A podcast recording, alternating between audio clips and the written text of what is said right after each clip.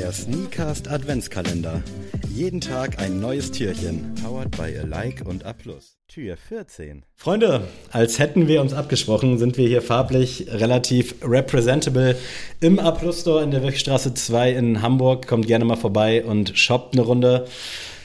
Wir sind heute wieder hier, weil wir ja, LPUs besprechen müssen. Weil wir So geshoppt haben und nicht shoppen werden. Genau, wir haben das Jahr über geshoppt und äh, diejenigen, die schon ein bisschen länger am Start sind, die wissen, wir gehen hier so ein bisschen unsere LPUs des Jahres durch. Vielleicht auch ein bisschen angelehnt an What's Coppin, eine sehr geile, leider zu Unrecht nicht so erfolgreiche YouTube-Serie von uns, muss man ehrlich sagen. Also Shoutout da auch nochmal an Enrico, was der da rausgeholt hat. Das war wirklich ziemlich geil. Also da gerne Safe. auch nochmal den Like-Button smashen, wie man so schön sagt. Und ja, heute soll es um aktuelle LPUs aus 2023 gehen. Ich habe tatsächlich zu meiner Schande heute drei dabei, die noch nicht getragen wurden. Ja, aber die natürlich ran mussten, so wie ihr mich kennt. Und ich starte mal mit einem bisschen was, äh, ja, Verrückten. wie sage ich, Verrücktem. Äh, Essex gemeinsam mit Beams auf dem Gil Cayano 14 mit Gore-Tex Upper. Und normalerweise ist hier noch so ein Moskitonetz drüber gespannt. Ich weiß nicht, ob du den Schuh in dieser Ausmaß kennst. Ich habe den aber abgemacht, weil ich den kürzlich rocken wollte. Aber es dann doch nicht gemacht habe. Ja, das Ding ist, ich habe mich oder ich ärgere mich das die ganze Zeit, dass ich keinen vernünftigen Gore-Tex-Schuh habe. Und ich check dann immer, dass ich den ja habe.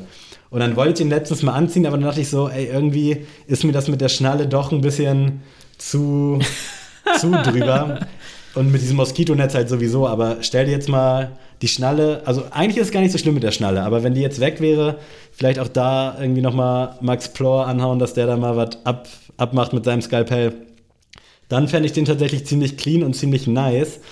Äh, aber so hat er es jetzt noch nicht an meinen Fuß geschafft. Aber es ist ein geiler Schuh, es ist ein geiler Colorway und halt ein untypischer Gil Cayano 14 vor allem. Ähm, aber nach wie vor einer meiner Lieblingssilhouetten. Und das Ding hat, glaube ich, Retail ursprünglich mal 260 Flocken gekostet. Ja, dachte ich auch, als, der, als ich den gesehen habe. Ähm, ich hatte jetzt aber das Glück, den im Sale, glaube ich, für 120 mitzunehmen. Und da dachte ich, okay, komm, sagst du ein, erstmal, keine Ahnung für wann. Nein, eigentlich halt so für schlechtes Wetter, aber irgendwie hat mich dann doch immer alles dran getriggert und ein Homie aus der Discord-Gruppe, liebe Grüße, hat den Schuh auch äh, und hat den auch des Öfteren schon mal getragen und da fand ich den halt immer geil und dachte, okay, der muss jetzt ran, aber nicht für 260 Euro, auch nicht für 200 Euro, aber für 120 habe ich dann gesagt, okay, komm, das ist günstiger als ein Cayano 14 im Retail kostet und ich glaube, der Schuh ist auch underrated, aber ja, ich gucke mal, ob wir hier nochmal ein Bild einblenden von der Variante mit Moskitonetz drüber. Du siehst ja hier diese Plugger, um das da ran zu droppen. Ja, ganz verrückt.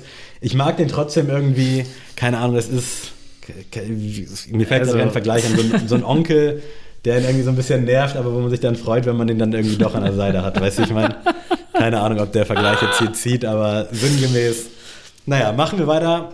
Äh, Puma schon mal Thema gewesen in einer Episode und jetzt heute nochmal der Puma Velo Phasis Faced, ist glaube ich der komplette Name.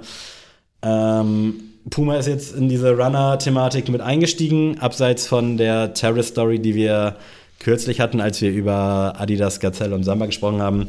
Gab es auch sowas und irgendwie dachte ich, ich brauche genau sowas. Und ich muss sagen, ich finde den farblich immer noch geil und auch von der Silhouette finde ich den dope, weil der hat einen Ja. ziemlich niceen Shape.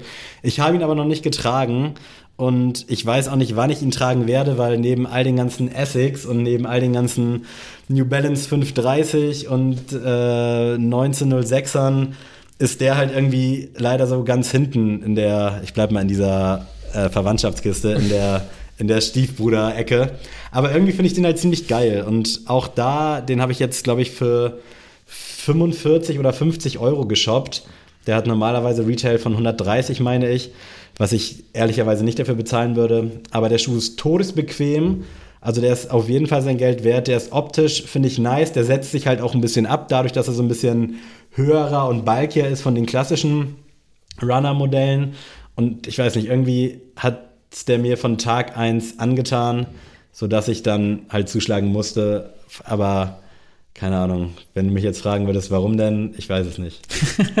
das hat irgendwie Klick gemacht. Ja, du, ich kann das aber tatsächlich verstehen bei dem Schuh, weil der ist für mich tatsächlich auch, wäre Hm. ein interessanter Pickup. Also, Das höre ich gerne.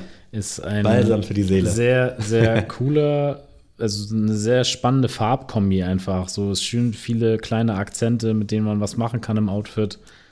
Ist schon, ist schon stark, finde ich. Erst, also für 45 Euro Für den leid, das Preis ist ja halt safe, wirklich, ja. ist Also ja wirklich gar nichts los. Da habt ihr ja schon in den vergangenen Episoden gesehen, dass ich dieses Jahr eher so im Schnäppchenjäger-Modus war. Was zum einen natürlich geil ist, zum anderen natürlich auch ein bisschen schade für die Stores, weil wenn du den Schuh für 45 oder 50 Euro bekommst, kannst du ja dran denken, dass da jetzt niemand wirklich dran verdient hat letztendlich. Zu meinem Glück oder zum Glück des Kunden. Aber ja, ist ein geiles Modell. Ich beobachte es gerne auch weiter. Da gab es jetzt auch eine Pleasures Collab letztens, die auch gar nicht so schlecht war. Also ich bin gespannt, was Puma nächstes Jahr so bringt und ob ich am Ende wieder irgendwie ein, zwei LPUs habe. Denn ich hätte das Anfang des Jahres nicht erwartet.